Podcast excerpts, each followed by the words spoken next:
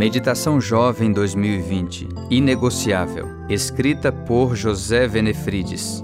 10 de junho A Matemática Divina no Casamento. Um cordão de três dobras não se rompe com facilidade. Eclesiastes 4:12. A única coisa que destoava na criação era a solidão do homem. O casamento foi a solução divina para esse problema. Em Gênesis 2:24, é dito que o homem deve se unir à sua mulher, e os dois se tornarão uma só carne.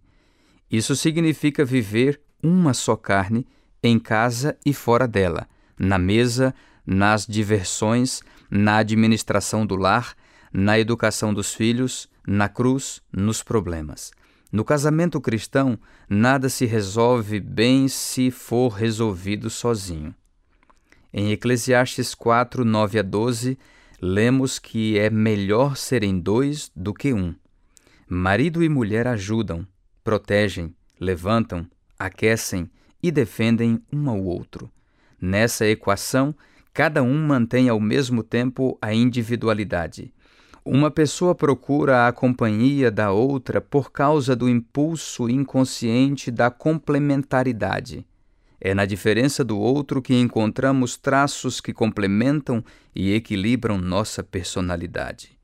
O verso de hoje diz que um cordão de três dobras não se rompe com facilidade. Ellen White afirma que um relacionamento assim é tecido no tear do céu. A Ciência do Bom Viver, página 362.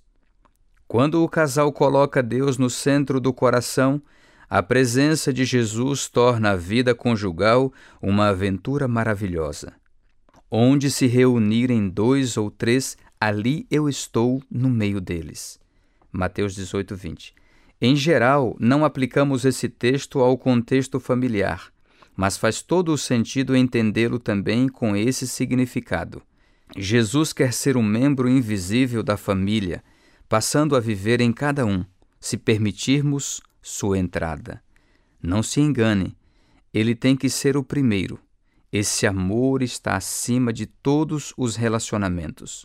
Sem mim, vocês não podem fazer coisa alguma. Não basta amar Jesus. É preciso colocá-lo em primeiro lugar. Ele não se contenta com um grande amor. Exige o amor maior. Parece contraditório. Ele pede para deixar pai e mãe, mas diz: Se vocês não me amarem mais do que um ao outro, não contem comigo. Jesus não quer ser concorrente, ele quer ser a garantia do amor que sentimos pelos outros. Ninguém ama menos seu cônjuge por amar mais a Cristo. Quanto mais ligados a Ele, mais unidos estarão um ao outro. Junto à fonte do amor, os dois serão capazes de amar para sempre. Eu sou André Oliveira Santos, editor na Casa Publicadora Brasileira.